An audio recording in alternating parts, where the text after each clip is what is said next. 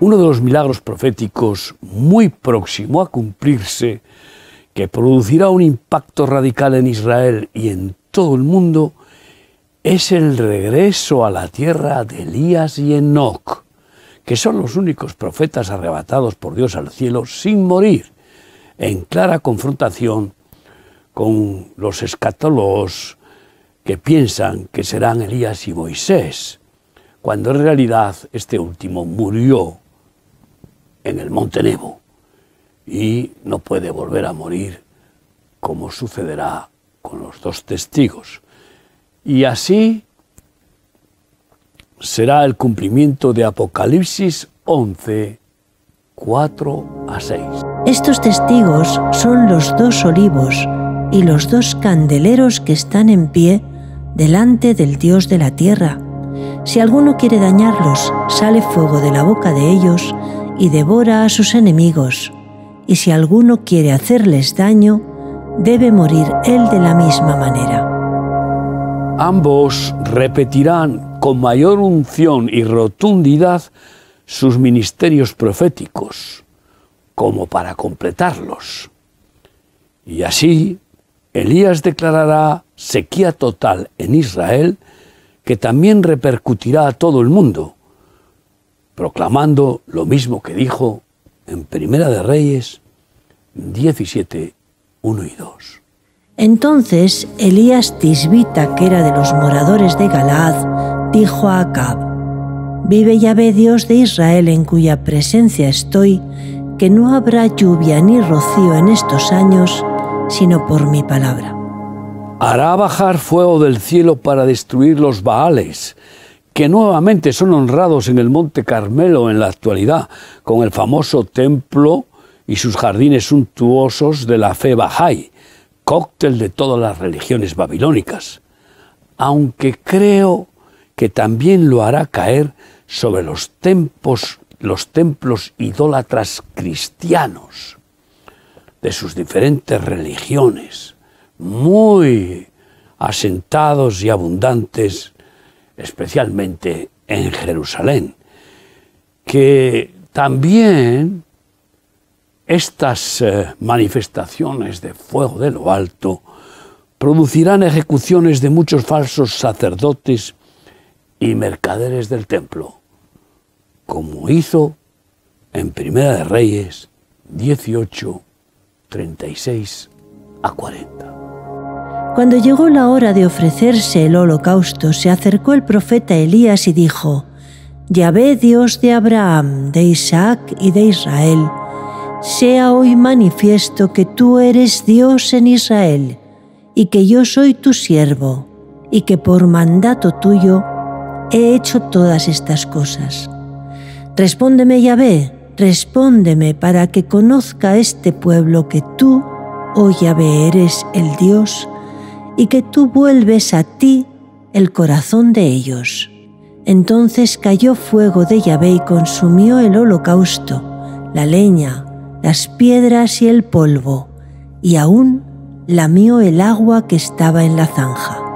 El profeta Elías una vez más extenderá el terror del juicio de Dios sobre Israel y por todas las naciones en esta última intervención, porque repetirá su defensa sobrenatural contra las autoridades de Israel, políticas y religiosas, que enviarán soldados para matarle como sucedió en Segunda de Reyes 1, del 9 al 16. Entonces Ococías envió a Elías un jefe de cincuenta con sus cincuenta, el cual subió a donde él estaba, y he aquí que él estaba sentado en la cumbre del monte. Y el capitán le dijo, varón de Dios, el rey ha dicho que desciendas. Y Elías respondió y dijo al capitán de cincuenta, si soy varón de Dios, descendió fuego del cielo que le consumió a él y a sus cincuenta. Volvió el rey a enviarle otro capitán de cincuenta con sus cincuentas, y le habló y dijo, Varón de Dios, el rey ha dicho así, desciende pronto. Y le respondió Elías y dijo, Si soy varón de Dios, descienda fuego del cielo y consúmate con tus cincuenta. Y descendió fuego del cielo y lo consumió a él y a sus cincuenta. Volvió a enviar al tercer capitán de cincuenta con sus cincuenta, y subiendo aquel tercer capitán de cincuenta, se puso de rodillas delante de Elías y le rogó diciendo, Varón de Dios, te ruego que sea ahora mi vida de valor delante de tus ojos y la vida de estos tus cincuenta siervos. He aquí ha descendido fuego del cielo y ha consumido a los dos primeros capitanes de cincuenta con sus cincuenta. Sea estimada ahora mi vida delante de tus ojos. Entonces el ángel de Yahvé dijo a Elías, Desciende con él, no tengas miedo de él. Y él se levantó y descendió con él al rey. Por cuanto enviaste mensajeros a consultar a Baalzebú, dios de Ecrón, ¿no hay Dios en Israel para consultar en su palabra? No te levantarás por tanto del lecho en que estás, sino que de cierto morirás. Así caerá muerto el dirigente de Israel como juicio, porque pactará con el anticristo. Igualmente ambos profetas desatarán plagas como las de Egipto, como hemos leído, y lo harán repetidamente, causando grandes estragos. Es muy curioso que en muchas de las reuniones ortodoxas y de sus comensales deja una silla vacía por si Elías vuelve. Sin duda que Elías también exhortará, usando la vara y el callado pastoral de Cristo, a, todos los a todos los israelitas para enfrentar a sus familias babilonizadas con la verdad de Dios. Y así cumplir la profecía de Malaquías 4, 5 y 6. He aquí yo os envío el profeta Elías antes que venga el día de Yahvé, grande y terrible. Él hará volver el corazón de los padres hacia los hijos y el corazón de los hijos hacia los padres, no sea que yo venga y hiera la tierra con maldición. Jesucristo corrobora esta profecía respondiendo a sus discípulos como está escrito en Mateo 17, del 10 al 13. Entonces sus discípulos le preguntaron diciendo, ¿por qué pues dicen los escribas que es necesario que Elías venga primero? Respondiendo Jesús les dijo, a la verdad, Elías viene primero y restaurará todas las cosas. Mas os digo que Elías ya vino y no le conocieron, sino que hicieron con él todo lo que quisieron. Así también el Hijo del Hombre padecerá de ellos. Entonces los discípulos comprendieron que les había hablado de Juan el Bautista. Estas palabras revelaron que fue la misma unción que Dios dio a Elías la que obró a través de Juan Bautista y también nos revela que la ejecución de este profeta anunciador de Cristo preludia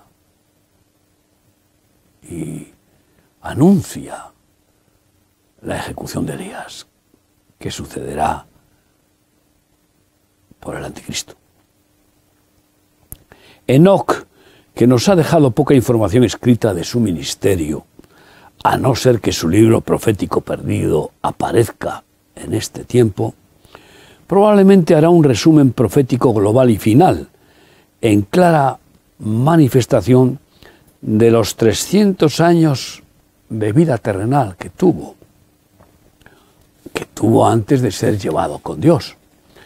Pues creo que ese ha, de, ese ha de ser el significado del cómputo anual de la vida del hombre, con 365 días. Tiene eh, que haber alguna explicación matemática, numerológica, porque Dios eh, no deja nada eh, a la casualidad o, sin, sin motivo en sus revelaciones. Y que hará en todo ese eh, cómputo profético, en esa descripción global de la profecía, hará un especial énfasis en el colofón de la venida de Jesús, cuando lo denuncia a los hipócritas, como dice Judas 1, 14 y 15. De estos también profetizó Enoc séptimo desde Abraham, diciendo, He aquí, vino el Señor con sus santas decenas de millares para hacer juicio contra todos y dejar convictos a todos los impíos de todas sus obras impías que han hecho impíamente y de todas las cosas duras que los pecadores impíos han hablado contra él. Con la intensa y sobrenatural ministración de Elías y Enoc, multitudes se humillarán delante de Jesús con verdadero arrepentimiento y se producirá un gran avivamiento en Israel, que también trascenderá, trascenderá a todo el mundo, engendrando a los 144.000 sellados por el Espíritu Santo. Esta hecatombe espiritual motivará al anticristo a reaccionar con máxima crueldad y rabia y lo hará después de resucitar, de ser asesinado, imitando a Cristo y por permiso divino. Hará tres años y medio posteriores al pacto que hizo con Israel y también en el final de la administración de estos dos profetas, los dos testigos, para entrar cruelmente en Jerusalén y matarlos allí, a los dos profetas, exponiendo sus cadáveres durante tres días, haciéndolo como publicidad mundial, pues lo transmitirán todos los medios de comunicación del planeta. Y haciendo que los atormentados incrédulos o hipócritas por las intervenciones eh, justicieras de estos profetas, todos los incrédulos del mundo y los hipócritas religiosos hagan grandes fiestas de júbilo por ser liberados de estos azotes de estos ungidos de Dios con sus juicios, como así lo profetiza Apocalipsis 11, del 7 al 10. Cuando hayan acabado su testimonio, la bestia que sube del abismo hará guerra contra ellos y los vencerá y los matará, y sus cadáveres estarán en la plaza de la grande ciudad que en sentido espiritual se llama Sodoma y Egipto, donde también nuestro Señor fue crucificado. Y los de los pueblos, tribus, lenguas y naciones verán sus cadáveres por tres días y medio, y no permitirán que sean sepultados. Y los moradores de la tierra se regocijarán sobre ellos, y se alegrarán, y se enviarán regalos unos a otros, porque estos dos profetas habían atormentado a los moradores de la tierra. Qué maravillosa victoria testificarán los dos ungidos de Dios, estos dos testigos proféticos, al ser resucitados, puestos de pie y llamados por Dios mismo para subir al cielo en una nube como primicias de la resurrección de los muertos, que será poco tiempo después, junto con la parusía, el arrebatamiento de la iglesia, también absorbidos desde la nube donde Jesús los llamará. Y qué gloria sorprendente. Verán todos los enemigos de estos profetas, tanto de Israel como del mundo, al verles resucitar y ser absorbidos, llevados hacia arriba. De tal manera que muchos glorificarán al Señor y así dejarán como herencia muchísimos convertidos a Cristo. Pero además, con el impacto terrible de un terremoto gigantesco en Israel, que derrumbará la, décima parte de la ciudad de Jerusalén. Y con gran mortandad de miles de personas. Dejarán este ay terrible como comienzo de los ayes claramente devastadores que producirán las siete copas de la ira de Dios, que serán a continuación de este gran ay, y que ajusticiarán y matarán a todos los que se hayan dejado poner la señal del 666 en la tierra y a las huestes maléficas de los ejércitos del anticristo.